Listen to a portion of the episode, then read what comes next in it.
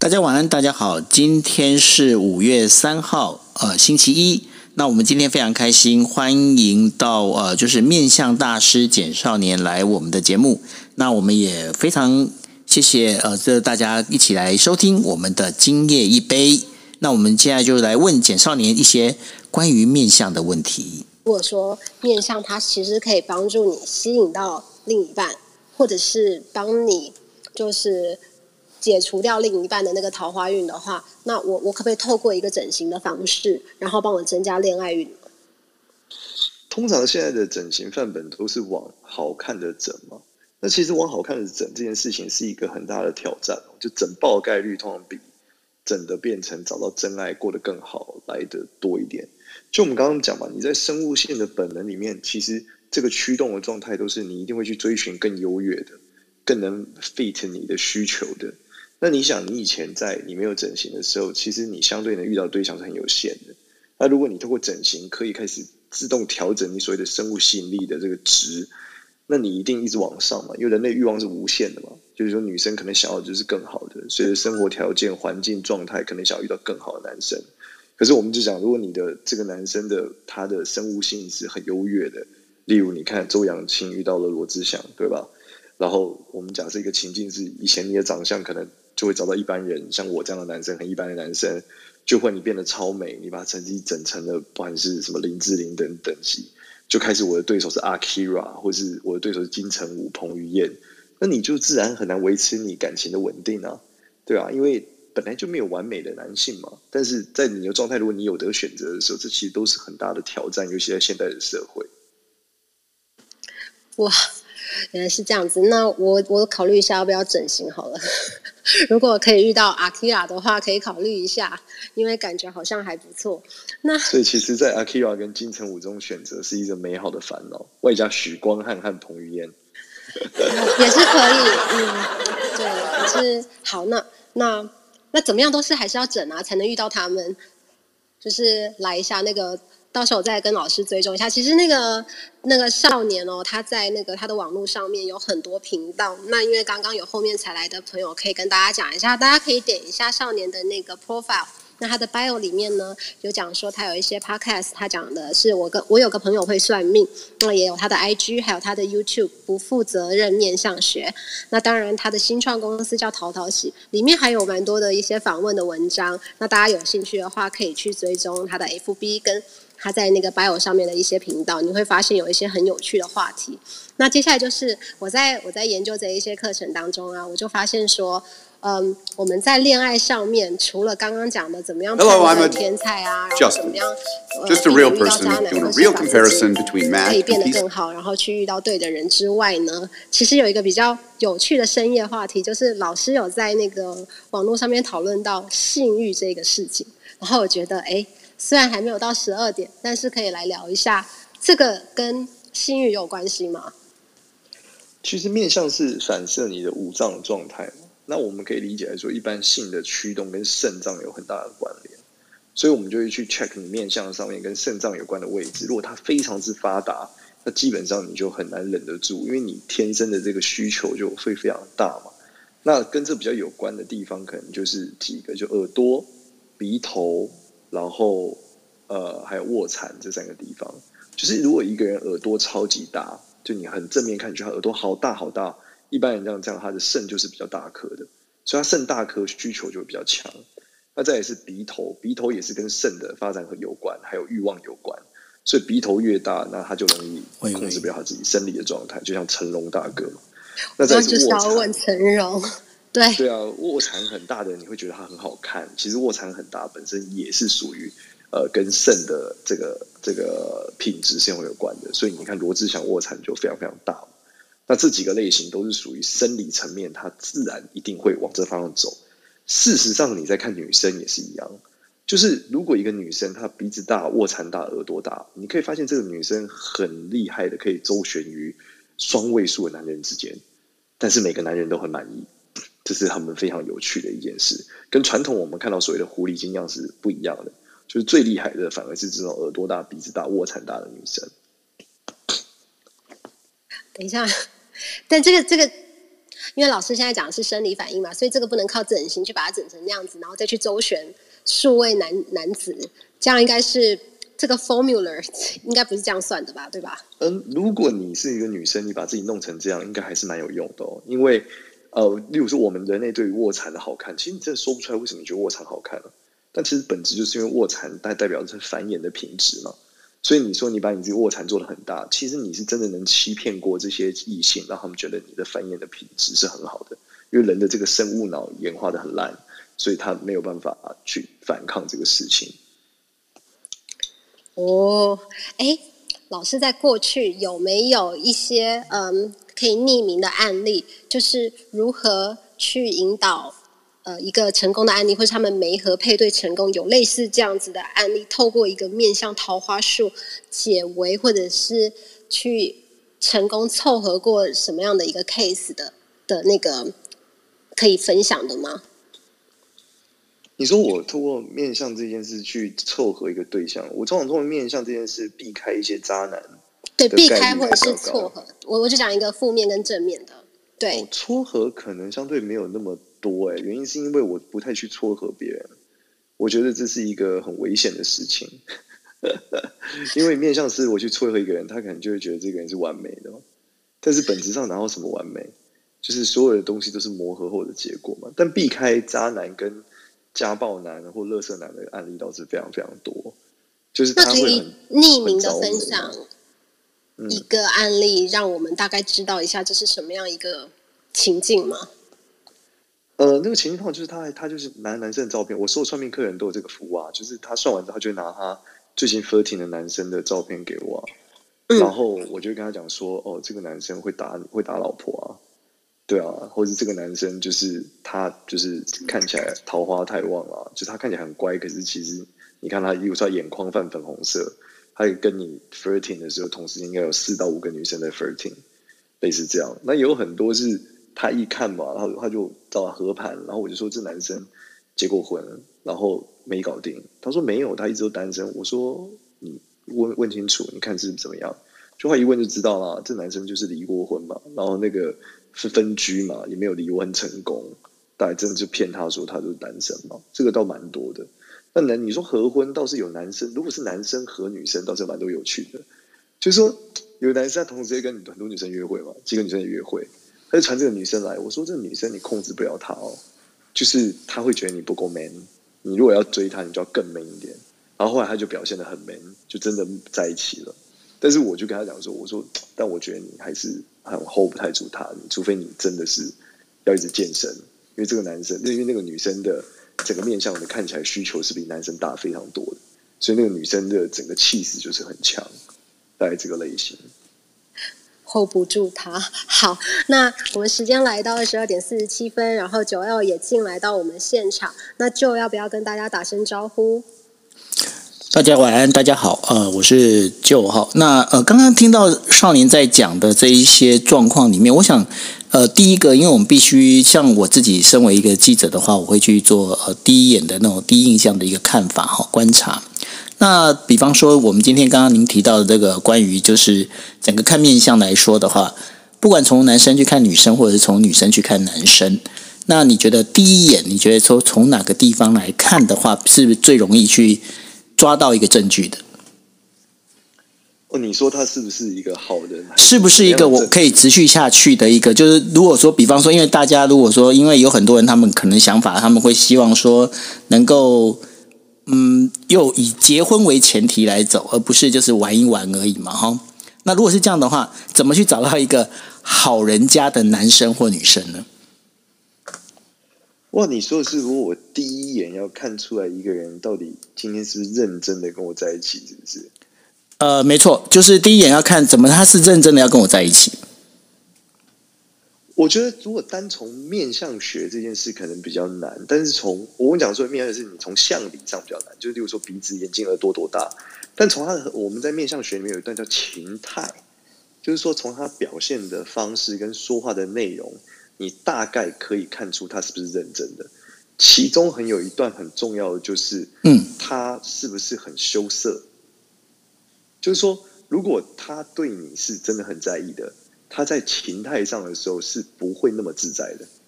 就是如果他表现的一副很无所谓，包含跟你谈吐很无所谓，一切都非常的自然与落落大方的时候，那反而是危险的。百分之对这边百分之七八十是非常危险，因为代表他并不那么 care 你的状态啊。因为如果我们今天想要拿这东西的话，我们会更加的戒慎恐惧。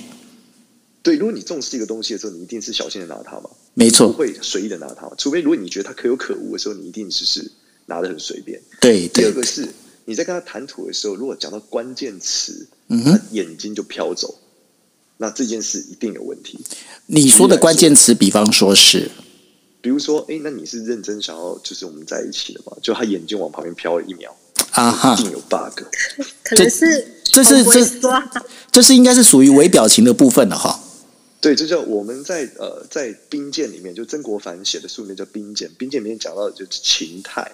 对，就是说这个人的情态是什么？他其实反映是他当下时下的状态。是。那第二个是说，你可以从面相上知道他是不是认真。第二个是，有些人他的神，他的面相的结构，就是这个人是非常自我的。嗯那自我不代表不认真，只是你要很注意，就他很自我，所以他说出来的话不一定是真的。有几个类型，第一个，这个人惯性说话歪嘴巴啊，比如说他在说话的时候就嘴巴往左歪，会往右歪。啊然后惯性的不正眼看你，这是一个一个面相的特征。第二个面相特征是什么？就是你看他讲话的时候，他的这个看起来像没睡醒。就是有一有一些人，他是讲话的时候看起来眼睛有点像没睡醒，就是似我们叫似醉非醉啊。这种眼神的人呢，也是属于非常自我的人。所以你要非常注意这两个类型的情态，因为这两个类型的人会让他就是在说这件事情的时候。其实他是很多盘算，而且他不会把你放在前面，他会把自己放在身边更多一些。算是他是比较自私、自私的那种人就对了。对，而且他们非常善于隐藏。嗯哼，就他们非常非常这两种人都是非常善于隐藏的人。是。那另外的话，在语气上面的话，有什么可以注意的呢？因为毕竟我们现在大部分，因为您刚刚所讲的部分的话，有很多必须要看到有影像哈。那因为我们现在上 Clubhouse，那 Clubhouse 里面我们也发现一件事情，就是说声音本身其实也能够带点一点那种就是温度跟情感。那这个部分的话，你有什么样的建议呢？呃，声音不能软。不能软，这个我觉得对，就是如果你发现一个男生讲话声音很柔软绵，我之前有示范过嘛，上一天拍条就讲说，呃，大家好，我叫简少年，今天很开心来到这里，那希望今天大家都能有所收获，我们可以一起在这里度过一个美好的夜晚，这就是一个很软的声音，是，他没有他没有节点，对，然后他没有铿锵有力，嗯，那这样的男生呢，在情感上也是一样的，就是他在情感上也是属于可能会有很多的异性。并且拖延、优柔寡断，其中很难分对，很难分清楚。嗯，我之前有一个非常好的朋友，其实也可以直接讲，就是这样。你确定要出卖你的朋友吗？呃，这他大家大家基本基本知道他的状态，就是我们之前 party 路过一个男生，在 party 界很红，叫胡叔。是，那他就是属于声音非常好听，嗯他去哪里都会有女生爱上他。啊，他去买吃的，女店员爱上他。哇，他去算命，塔罗牌老师爱上他。我的天，他。去参加活动，旁边的那个 Clubhouse 的工作人员也爱上他，哇所以他不管做什么事情，女生都超容易喜欢上他。那他有几个特色，所以他又不善于拒绝这些女生，他又非常非常的被动，所以这些女生提出所有需求，他都说好。然后他又是一个，因为他声音很柔软嘛，所以他是一个心很柔软的人，所以每个女生提出所有需求，他又都想去帮助大家，是搞得最后就是一团全部卷在一起，大概是这样啊。那这样的人如果发展久了，然后有事情又不解决的话，他就很容易进入所谓的扎急的阶段了。对你，你，你，对不对？就是我们以前不是开玩笑讲，之前台湾的政治人物忘记叫什么，他不是不拒绝、不负责，然后不还有什么不排斥哦？不排斥、不拒绝，然后不负责。对，哎，你好像是在讲那个黄先生，嗯。OK。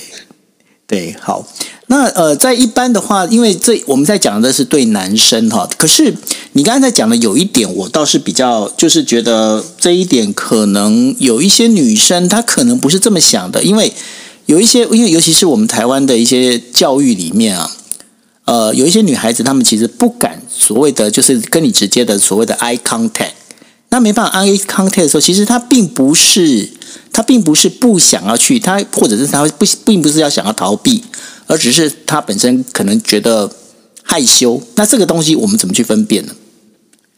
女生倒是有一个类型比较有趣，是女生的话不是说她总是不看你，因为女生不看你是害羞，女生的话是怎么样？总是斜眼看你，斜眼，对，就是她偷瞄你。嗯哼，她明明就坐在你前面，她看你还是侧脸瞄着你。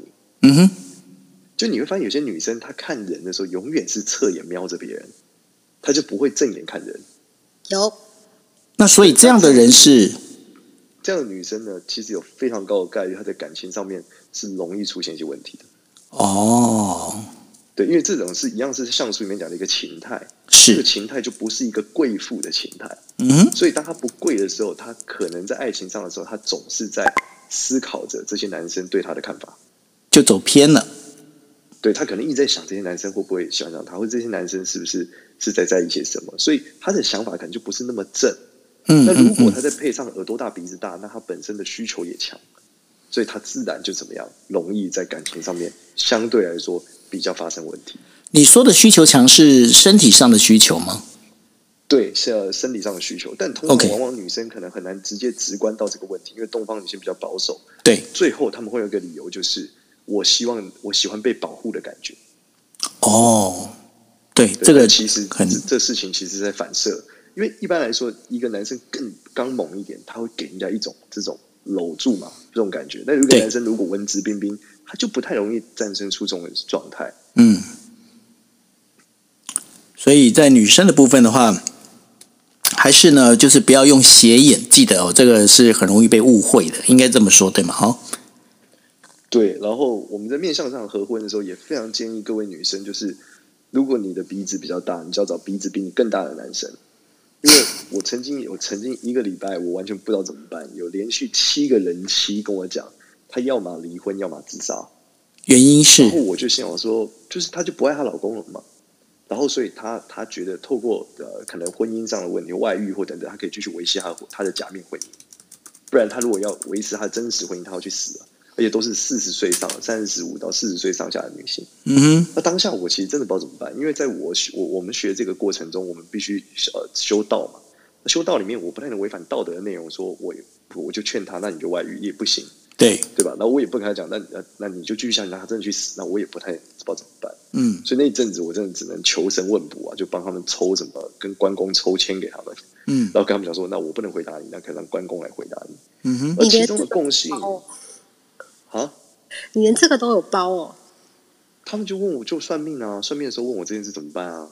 所以会跟公关询问，呃呃，不是公关，公关公，关公关公，公关跟关公不一样好吗，小姐？对对对，差的有点远。差的蛮远的。对，就是跟关公询问嘛。那那我们在这个过程中，其实我发现他们共同的问题就是，呃，我觉得他们就是在就是鼻子比老公大，嗯所以他们不管在性在生活中到四十多岁的时候，他们忽然会感受到自己没有这种被保护的感觉，嗯哼，而出现了种种延伸的问题。嗯哼因为，他们会发现他们预期的，因为年轻的时候，男生年轻的时候当然身强力壮，这都不是问题嘛。但是是灭鼻子这个事情跟四十几岁运气很有关系，嗯所以当她四十几岁的时候，她发现她老公已经不像年轻的时候那么杰出了，不管在事业上或是生理上或等等的事情，她觉得她需要的是另外一种被保护的状态。是那甚至有时候有的人就是外遇了另外一个男性，他觉得他更 man，事业上更有成就，四十几岁，嗯哼，这都是我我觉得哇，我看了非常多的，那另所以我很建议大家一定要找这件事情。那另外还有一个有一种面相，女生的面相哦，因为呃，像我们我们家的传统里面呢、我们家传统就是除了有日本的血统之外，我们其实我在想，我一直在怀疑，但这我没有去查过，应该有荷兰人血统哦，因为我们家有几个像我的表姐，长得非常漂亮，但是呢，他们鼻子是有点阴沟的。那像这样的一个状况的这个女生大概是怎么样呢？一般来说，鼻子如果有点阴沟的人，他通常就是毅做事的毅力很强。就是鼻子一旦长得好，这个人执行力就一定会好，他就会贵气。嗯那如果他有点阴沟，代表他这个人做事情的能力很强，而且他能把事情执行到底。通常在收尾的时候会收的特别漂亮，嗯哼，但这个前提是鼻头要有长肉。啊，鼻头要热，逻辑里嗯面每一个位置都要长肉。嗯就是如果你只有骨头没有肉，那就会有很大的问题。代表你会有你你是很显著的一个生理瑕疵，那可能会造成一些偏激的性格。嗯哼，OK。那另外一种菱角嘴的话怎么说呢？菱角嘴就是很会很会说话，就是很会说话很，会说话，不是说话很溜，是他会对的时间说对的话。嗯哼，你跟某种程度来说，有的人会说叫会拍马屁，其实他就是会阅读空气，对吧？到日本人来说，他比较容易读空气，对对对，就是对于周围的那个氛围，他能够抓得准。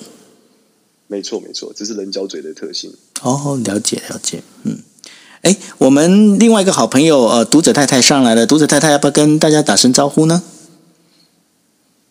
大家好，大家好。嗯，今天这个题目真的是太有趣了。那我就很快讲一个那个我跟面相的渊源好了。因为其实我已经在英国，我已经来到英国已经呃十十年，超过十年了。所以其实，在英国的话比较没有呃，在大大概如果真的要算命的话，可能就是塔罗牌这样。英国比较没有人在看手相或面相。可是我就记得我很小的时候，我有一个算是姨丈吧，是某一个亲戚。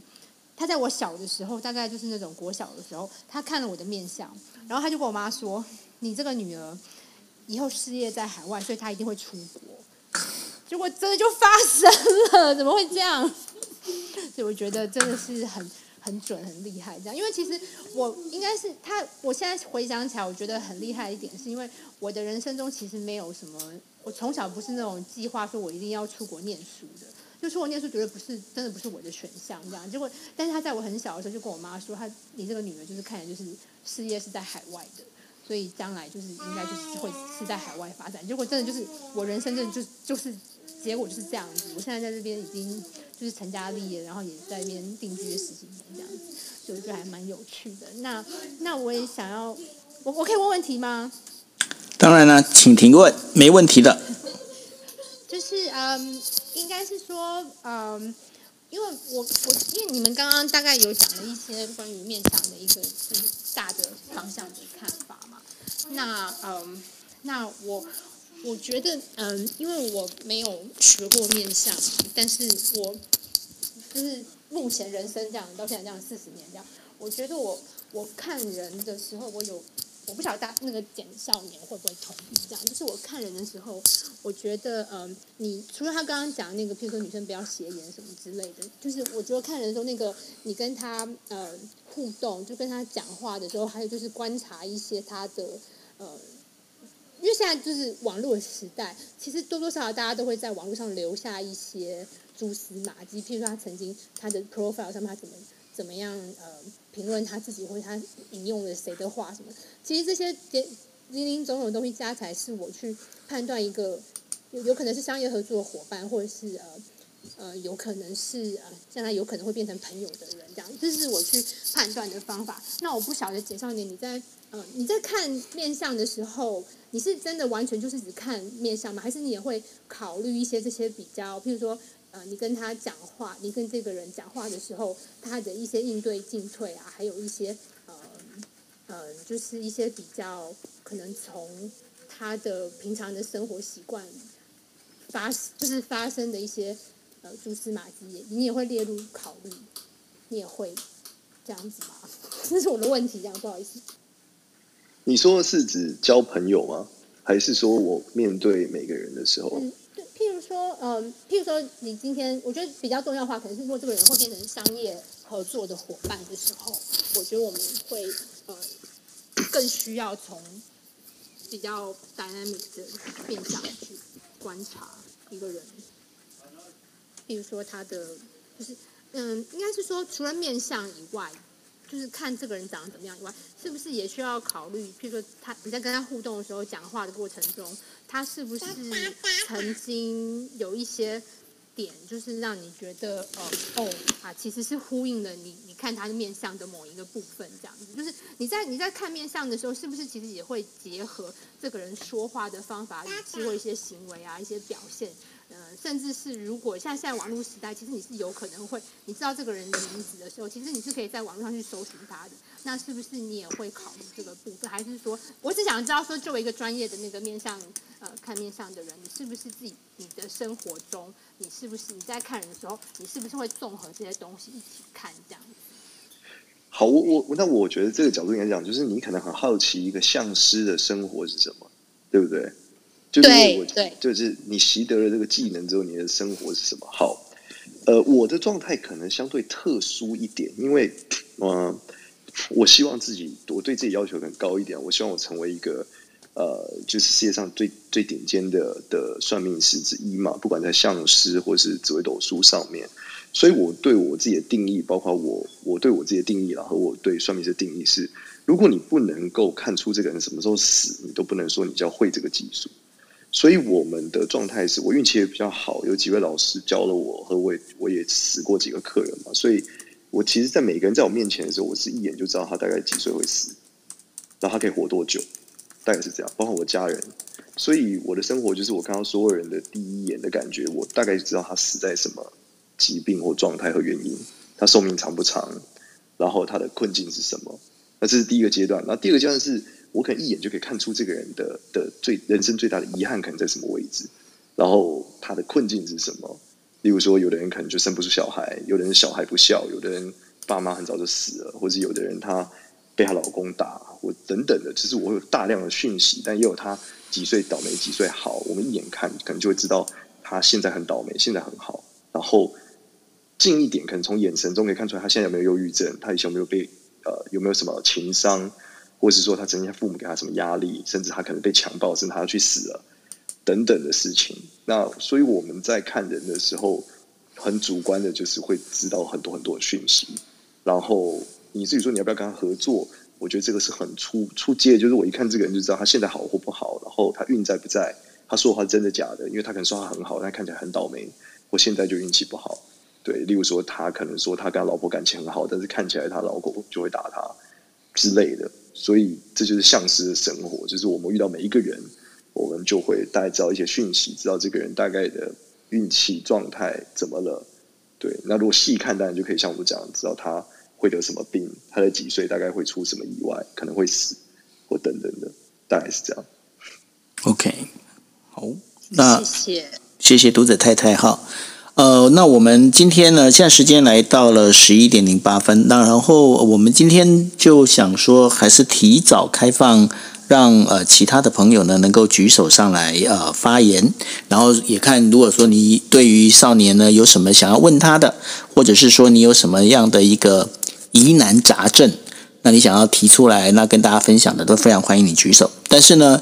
在各位你们举手之前呢，我必须要跟各位讲一下，就是说我们今呃今天的节目呢，我们有全程的我们进行就是录音。那我们进行录音呢，这个录音的内容我们会除了会呃有一份会放在少年这边之外呢，我们也会把它做成 podcast，会呃丢到网上过呃上去哈。那所以呢，您上来的时候，我非常建议您就是说呃，就是您先思考一下，因为您的内容的话，我会尽量呃。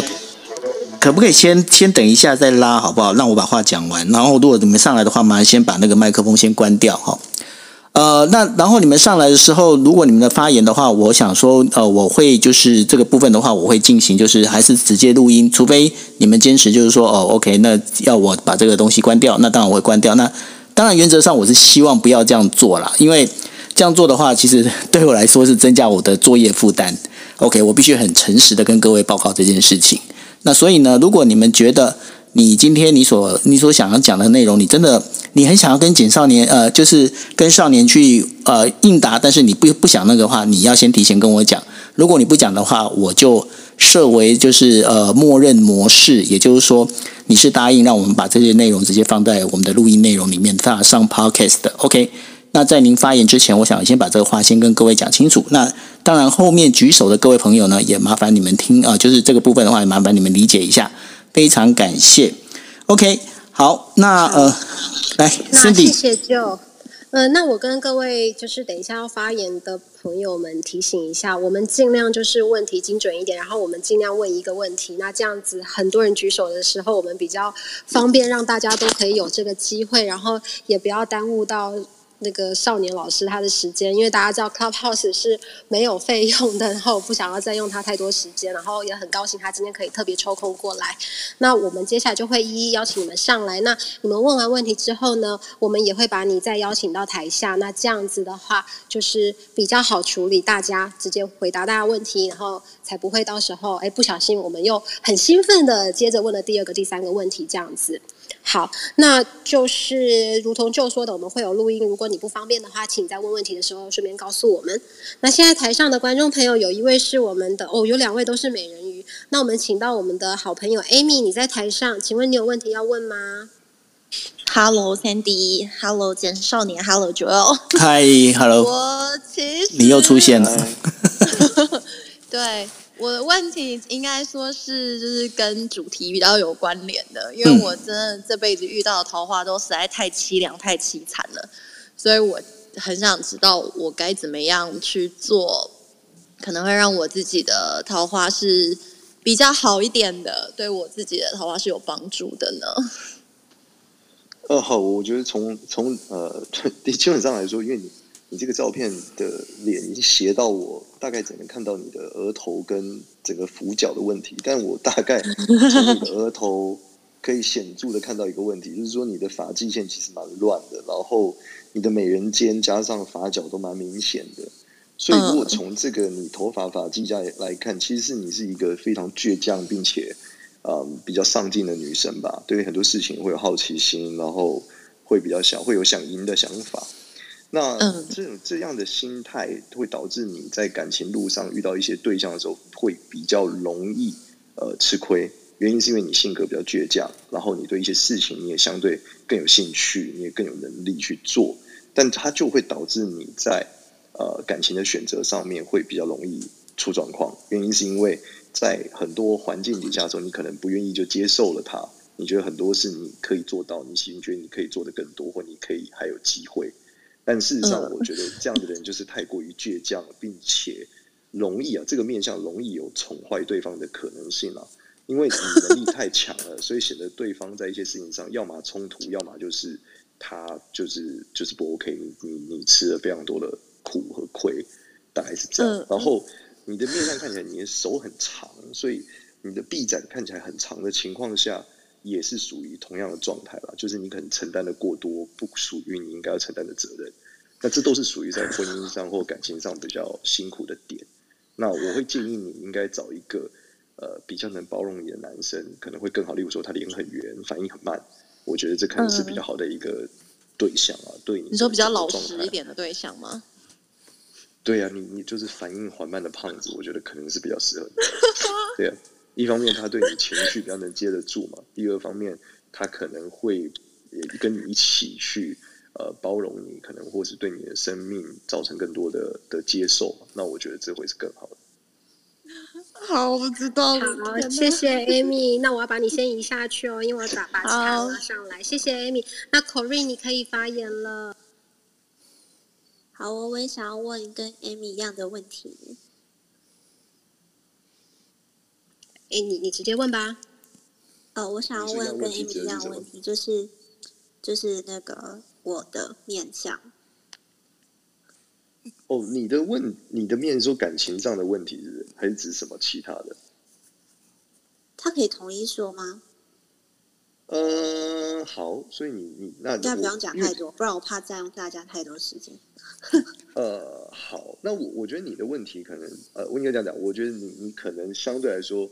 面相里面，我觉得比较大的的瑕疵点就是你耳朵太小了，耳朵太小就代表你肾太小，肾太小就容易焦虑，那容易焦虑就容易恐慌，没有安全感，所以你的问题应该是过度没有安全感所导致的问题，所以你不管说选择、情绪和困难，你都因为过度没有安全感而有问题。然后你的面相看起来是一个比较世故的人啊，所以你虽然应对进退和忍耐能力很强，可是本质你的那个没有安全感太强烈了，和创伤太重了。所以你的开心可能很难真正的开心，但一旦是这样，你就会造成其他呃异性跟你相处深度的时候，他会发现这个落差很大，他会以为你是一个呃相对落落大方的女生，但后来没想到在一起的发现，哇塞，你是个极度没有安全感的女生。那这一来一回，你对你的这个感情的稳定性就很有问题嘛。因为就像我买一个东西，我们预期它是 A，就最后进得到是 B，我靠，那我当然就会有考虑退货，或是说想个办法的过程，大概是这样。所以我认为你把你你在起点告诉他你就是个 B，我觉得可能是比较好的，大概是这样，或避免他们误会你是 A，大概是这样。嗯，好，谢谢 Corinne，那我先把你移下去喽。好，好，那我们的七号，请你把你的问题，他已经把问题写在他的 bio 上面了。呃，对，你好，简少你好。我们可以问一个问题，所以是第一行，对不对？好，那我要问工作上的。OK，呃，你的面相里面，你你的面相特色是你的呃三根很高，颧骨很饱满，下巴很有力，所以代表你是一个很能忍耐的人。所以我觉得你应该是一个执行力也超强的人。但是问题就是你的你的这个发际线的的美人尖这一段很不非常非常不整齐，所以我觉得有几个点，你的面相来看，让我来想，我觉得你可以做那种需要很长时间耕耘才能有收获的工作，因为你的忍耐力非常非常强，所以你会得到很大的收获。第二个是，我觉得你往北可能会比往南好，在你的面相上。然后，如果你从事管理职，也能做的相对是不错。但是，我觉得你不太适合做压力过于，呃，就是因为你很能忍耐。但是，我觉得压力太过巨大的东西，可能会造成你心理健康上的、呃明显的比较大的问题。所以，我觉得你可能做的工作是需要一段很长时间耕耘的工作，我觉得是很容易成功，因为这是你的优势。然后多一点管理的成成分在，我觉得也是不错。可是我觉得那个瞬间的压力不能太大，就是你不能做那种瞬间压力太大的工作，因为你看起来是一个容易精神崩溃的人，大概是这样。好，那气还有问题吗？这样 OK 哈，因为没有回应到老师。好，那我就把你哦，我刚以为我打开了，呃，不好意思。哦，没关系，没关系，谢谢你。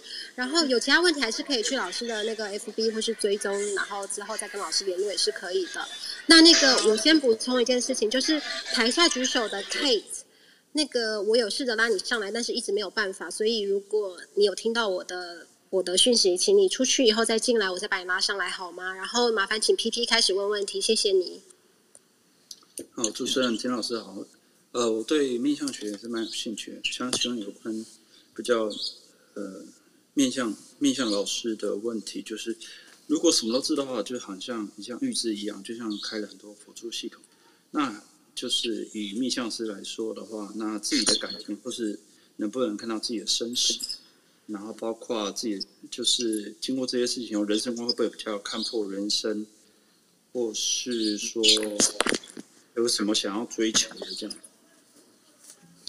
呃，第一个是对自己的死期的掌握是一定要有的啦，这个是很基础的。就是如果你掌握不了自己什么时候死，其实你你就不能说是一个一个达到会的境界了，因为因为还有更多更高的境界嘛。那呃，那至于说你说怎么面对自己的人生这件事情，其实所有的这个东方术数啊，就我们说这些算命学都来自于道教。那道教里面有一段很大的核心叫道法自然嘛，所以我们其实呃所学这些技术的目的不是为了让你预知未来，而是让你修道成仙啊。所以大家常常在很多影片看我说我在修仙，就是说什么叫仙，其实就是你要你要违反这个，你可以在这个道里面自在的。就是你的命本来就是这样子过去，它叫流浪。呃，在很多经典面讲嘛，它说这叫流浪生死。甚至我们听过一句话叫气数已尽。那其实他讲的就是说，你怎么样子透过呃认识到命运的结构，从中找到你的方向，然后让你修仙悟道，然后最后你可以反过来在命运里面更自在的活着，或是在命运里面找到这个缺口，过成你想要过的样子，大概是这样。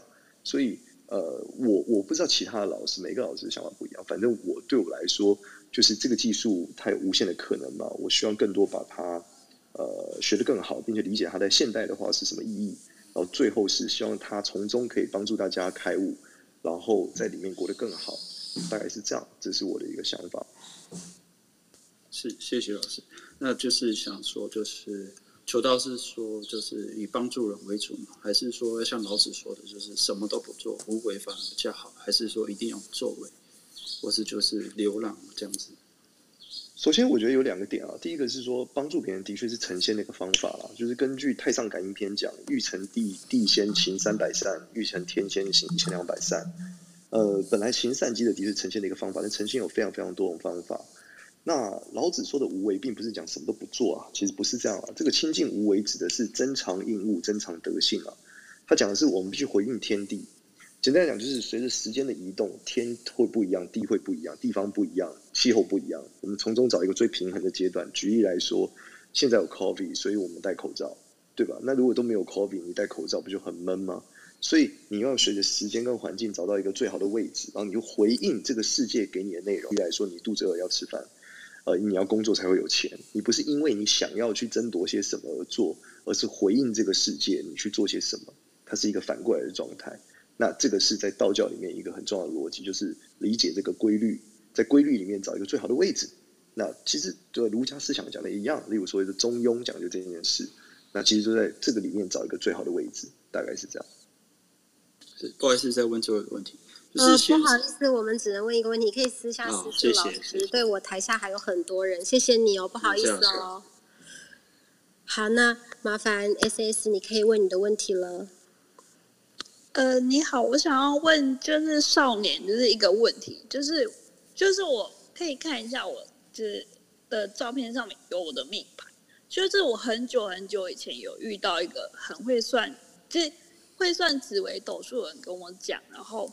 他看了我的命盘，就问我是不是同性恋，然后我说对，然后我就是最近一直回想起来，我就是不懂他到底是怎么看到命盘就知道就是我是一个同性恋，所以我想要知道，就是他到底是看到哪我的命盘的哪一点，他发现我是同性恋这个问题，就是有哪一颗星，然后结果哎他看出来我是同性恋，就是我的问题就只有这个，谢谢。我靠，你这个问题首先非常非常之专业啊。第二个是你的命盘是一个圆形的，所以绝大部分的格子我都看不见有什么星星啊。哦，那我我但但我可以告诉你在紫微斗数上怎么看是不是同性恋。好，这是有一个看法的。那绝大部分的看法是看夫妻宫，就是如果你看这个人的夫妻宫有遇到地空地劫，那他就有比较有概率他的另外一半是呃有可能他可有可能同性恋。为什么？因为地空地劫的星代表是异常。那如果你发现他在夫妻宫的地方地劫，代表他在感情上喜欢的是呃异常，就是不像主流一样，这是一个反主流的状态，那他就有机会是这个同性恋。那另外一个当然也可能在子女宫发生，因为子女宫代表性取向，如果他性取向跟常人有所不同，那也有可能他就是同性恋。那从你命盘来看，我看你的夫妻宫，我虽然看不到主星啊，但是你的夫妻宫非常非常的旺哦，然后三方四正里面呃暗合了地劫。地空星，在我来看，并不是一个典型的同性恋的迹象的的的命盘啊。对，但是你要硬要说它符合我们刚刚讲的规则，其实是有一点，大概是这样。哦，你说就是有半合地空地劫，因为我的夫妻宫是没有主星的，所以跟这个有关系吗？有关系啊，空宫也代表有无限的可能嘛，或是与众不同嘛，这是有有有有道理的。嗯。哦，了解。对，但是。但是我觉得这个没有一定的概率了，对啊，因为毕竟现在还有还有双性恋啊，对不对？现在还有灵，现在还有灵魂错置啊，对不对？例如说，他是我曾经听过一个超酷的事情，他说我是一个就一个女生，然后他说他是 gay，我说什么意思？他说他是女生，他喜欢男生，但他觉得他自己是男生，所以他是个 gay。我觉得哇，他们太酷了。哦，我懂，我懂，我大概懂他他的意思是懂。对，就这个女生，她觉得她自己是男生，对。所以他是他喜欢男生，所以他性向是跟一般女生是一样，可是他是男的，所以甚至最后他还要倾向于变性，再继续追求男生，因为他觉得是男生。我觉得哇靠，这是已经超越我能理解的阶段了，大概是这样。谢谢你。了解，那那我没有问题，谢谢，谢谢，谢谢。好，那 Kate，请你发言喽。好，嗯，谢谢三弟。然后想请问简少年，就是。呃，我本来最想问的是说，嗯，我什么时候会死？但是我后来觉得这个问题好像有点可怕，那我就问我的健康有什么地方是需要特别注意的？好了。呃，我我可能就你问我，我也不能回答你啊。对，就是什么时候死这件事，绝对绝对不可以跟别人讲。对，然后你是照片里面左边那个还是右边那个？左边的，左边的。好，左边这个人的问题看起来是肠胃不是很好了，然后你要很注意肠胃的问题，大概是这样。肠胃的。好，谢谢。你容易有一些肠胃疾病，就是这样。哦哦哦，好好，谢谢，谢谢。好，谢谢 Kate。那 Lisa 麻烦你喽。嗨，老师好。然后我是想要问老师，有一集就是有关于脸，就是脸亮运才会亮。那除了就是像老师那时候在 p a c k a g e 里面提到说，除了保养好脸，可能不要有长痘痘啊，或者是要早睡早起之外，有没有什么其他的方法可以增加可能像工作运或者是贵人运的方法呢？呃，如果你已经能做到早睡早起，那我就是更早睡更早起，大概是这样。还是你认为早睡早起已经放弃在你人生中，你做不到？我自己自认我已经蛮早起，然后也算早睡，只是就会觉得说好像什么，我大概一点，但我七点半起床。早睡的定义你知道是什么？早睡的定义是十点，然后通常他要运气变，他很倒霉的时候，我就叫他八点睡，所以你先从十点睡开始吧。这个最有效，好，没有比这更有效的。对，所以现在这时间已经超越你睡眠时间一个半小时了，大概是这样。赶快去睡吧。我就提供，我就提供另外一个想法，就是如果你真的做不到早睡，那你可以让你的睡睡眠效率变得很高。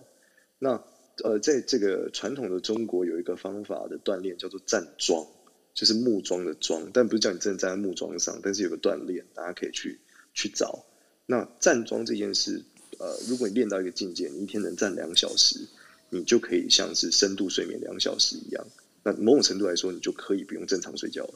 对，它是成仙的一个修炼法门的其中一种，那叫站桩，就是道士常在用。大家如果有兴趣，可以去 YouTube 找找。但通常你刚开始练，站半小时很厉害了，就站站半小时已经很杰出了。好，谢谢 Lisa。那我们再请下一位。Hi Stacy，Hi Hi Sandy，谢谢。嗯，老师想请问你，就是帮我看一下，嗯，比较大概就 general，然后我应该注意一些什么事情？你看起来跟刚刚前面那个女生，我觉得有点像，就是耳朵太小。但是比较特别的地方是你耳朵额头很高，所以耳朵太小、额头很高的情况下，就是你会非常非常的劳碌，就是你没有办法闲下来，你是一个完全静不下来的人。然后这样静不下来的情况下呢，你会对世界有很多的探索和想法。可是相对来说，你本身就是呃，我觉得你的体质并不能支撑你这么多的探索啊，所以你真的要非常非常养生，这是一个很重要的事情。所以给你这样一个建议。其实除此之外，各方面我觉得你都都你的面相看起来很宽阔，腮也很宽。你这么瘦，竟然有这么大的腮。所以你就是一个典型的富贵之人，但你鼻子有点太窄了，所以你很劳碌，而且会一直为别人付出。那最后我觉得还是要顾及你自己的身体的健康啊，就是你这种面相看就是元气不足，主要是这样。嗯，了解，谢谢老师。好，那因为时间来到二十三点二十六分，然后老师我要补充一个问题，就是你刚刚说如果运气不好的人要尽量早睡，对不对？所以其实早睡早起。对大家都是好事。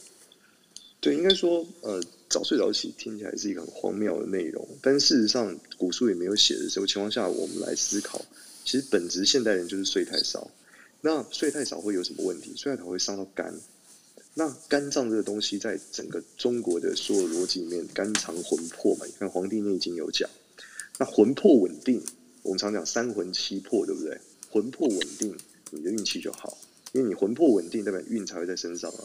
对你都是魂魄都不在，我们常台湾什么要去收金干嘛的，所以代表说你魂魄要稳定。那早睡就是一个最好的做法，因为你越倒霉你就越慌，越慌你就越不稳定，越不稳定你就越脑残，你就越倒霉。所以早睡是一个很重要而且很有效的方法。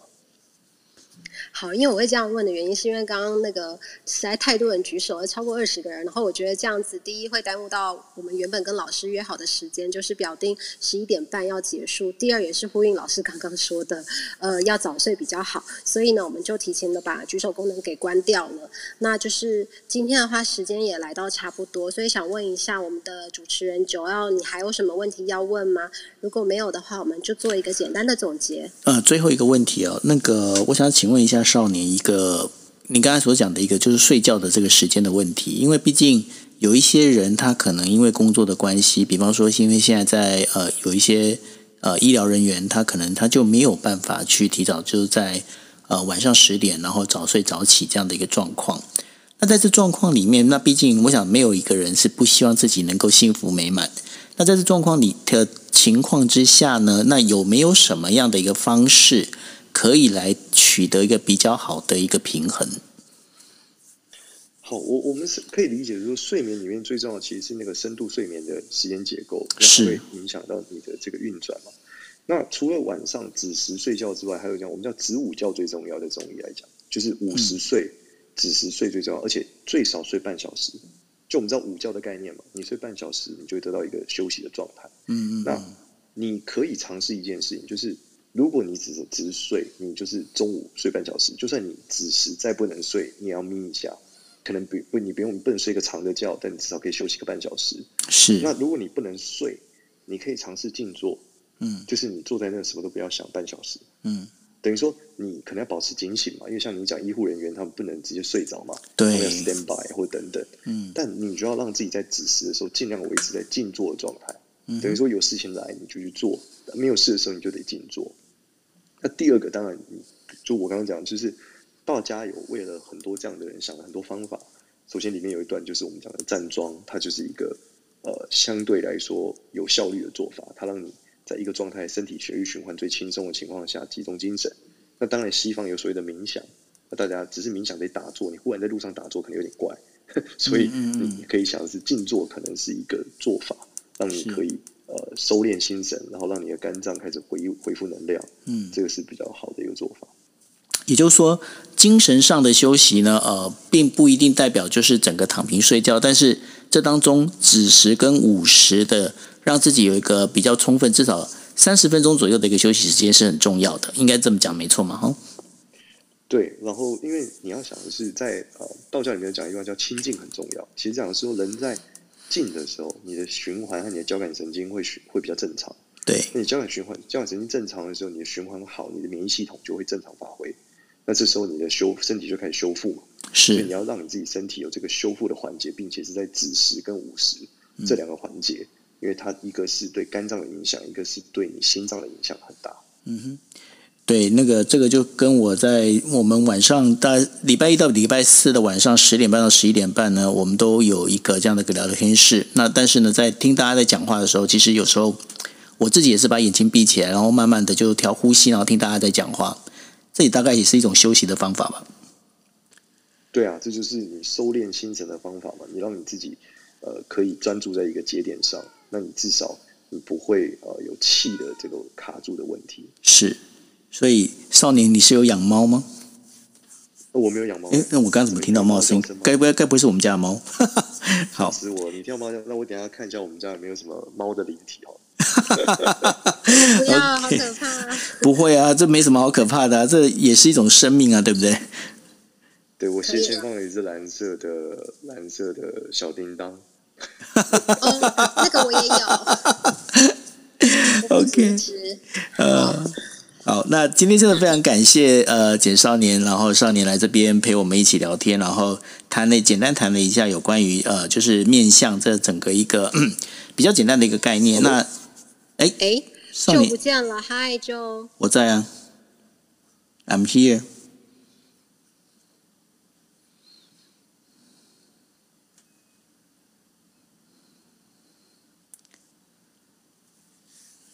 好。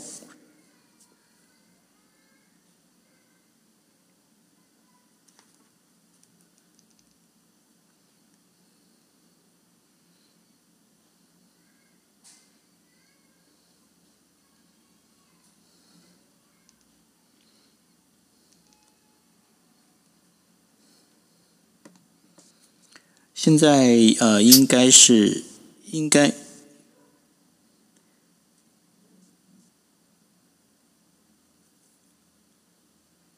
要跟大家说声晚安。那就我要说晚安，你要不要补个一两句？哦，对，因为刚刚我应该是讯号整个跳掉，应该就是被少年前面的那个蓝色的小叮当的灵体给赶出去了。嗯，对啊，我就说他用灵气把你弄不见了。太厉害了，对，这个然后我已经帮你结尾结束，所以你可以补了两句，我们就要来关房间喽。好，呃，我想说今天非常感谢哦，非常感谢大家一起来呃陪我们度过这样的一个时间。那我也是想说，呃，如果未来还有机会的话，也依旧希望那个少年呢有空能够来我们这边聊天室呃聊一聊，坐一坐。那当然也欢欢迎大家能够 follow 少年。那然后呃，我们非常开心，非常谢谢少年陪我们一起来度过这个时间。那呃，Cindy，你已经刚才你已经把这两天明天的预告已经讲完了。还没，我就让你讲完两句话，我才可以讲预告。哦，好，那我就在同时播放音乐的同时，那也请那个 Cindy 开始来讲，就是呃明天的预告。好的。谢谢大家今天来了。那明天的话，我们会有中文维基百科管理员聊聊你知道或不知道的维基百科。那后天的话呢，我们有三个很厉害的讲师会联手来谈职涯卡关怎么办，用职涯测评顾问的角色跟职涯教练的角色，还有国际猎头的角色来讲一下，说我们怎么样处理我们的职涯难关哦。那其中一个是我。好，然后在五月六号礼拜四的话，很厉害的来到一位呃 Harry，他是毕业于英国剑桥商学院，他拥有国际实战经验的演讲专家，也是一个中英文的主播。那这个礼拜呢，全部都是满满的重磅奖者。那也希望大家继续追踪我们杂谈今天一杯，大家晚安。